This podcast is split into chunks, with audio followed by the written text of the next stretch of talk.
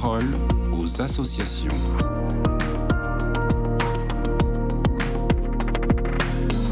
Bonjour Agathe Lisée. Bonjour Raphaël. Vous êtes équipière communication pour la branche guide. Vous allez nous parler aujourd'hui de l'importance de la nature dans le scoutisme, le dépassement de soi. Première question, comment s'organise une activité de scout? Alors, toute l'année, euh, on est rythmé avec euh, des sorties et des week-ends au grand air, dans des lieux avec euh, assez de place pour qu'on puisse s'y défouler. Et puis l'été, les jeunes partent en camp, donc à 100% dans la nature. Et ces journées de camp sont rythmées par des moments de prière, des grands jeux, des marches, et puis aussi les activités quotidiennes auxquelles chacun peut s'attendre, comme préparer les repas, faire la vaisselle, se reposer, etc. Et donc, à travers toutes ces activités, notamment le jeu, le scoutisme permet aux jeunes d'apprendre à se connaître, à développer ses compétences et puis à les mettre au service des autres. Donc vous arrivez à tout faire comme à la maison, mais dans les bois Ben oui, quasiment. Le scoutisme euh, nous apprend euh, des techniques euh, très variées qui nous permettent de vivre dans les bois sans trop de difficultés.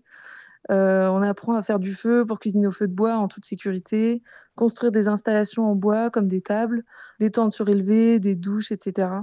Donc les, les équipes s'installent vraiment bien confortablement, la forêt devient leur maison et on est souvent très nostalgique de la quitter à la fin du camp.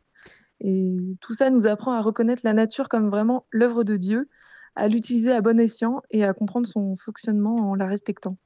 Et en hiver, c'est pas trop difficile de sortir camper euh, dehors? Ah bah si, si, euh, un peu forcément. Mais on a plein de techniques qui nous permettent de camper par tous les temps. Euh, par exemple, on sait comment faire du feu avec du bois mouillé par la pluie. D'accord. Mais surtout, vous savez, des conditions météo pas faciles sont vraiment l'occasion pour tous de se dépasser et d'apprendre la débrouillardise. C'est dans ces moments-là qu'on voit les plus grands entraîner les plus jeunes, euh, leur montrer l'exemple, etc.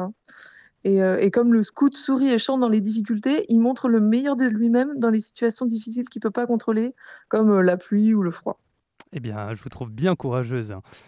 quelle autre question est, Quelles sont les caractéristiques d'un bon lieu de scout?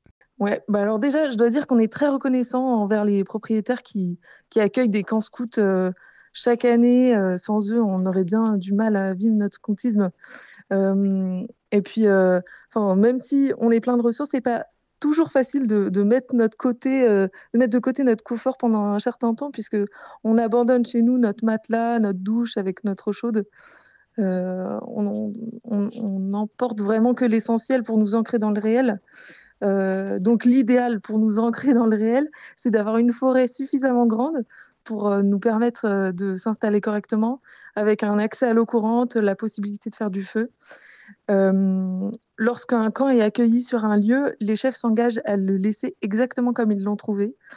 comme Baden-Powell disait, en partant, un scout laisse deux choses derrière lui, mmh. merci et rien. Donc, on, les scouts proposent aussi au propriétaire de lui rendre un service sans gage de remerciement.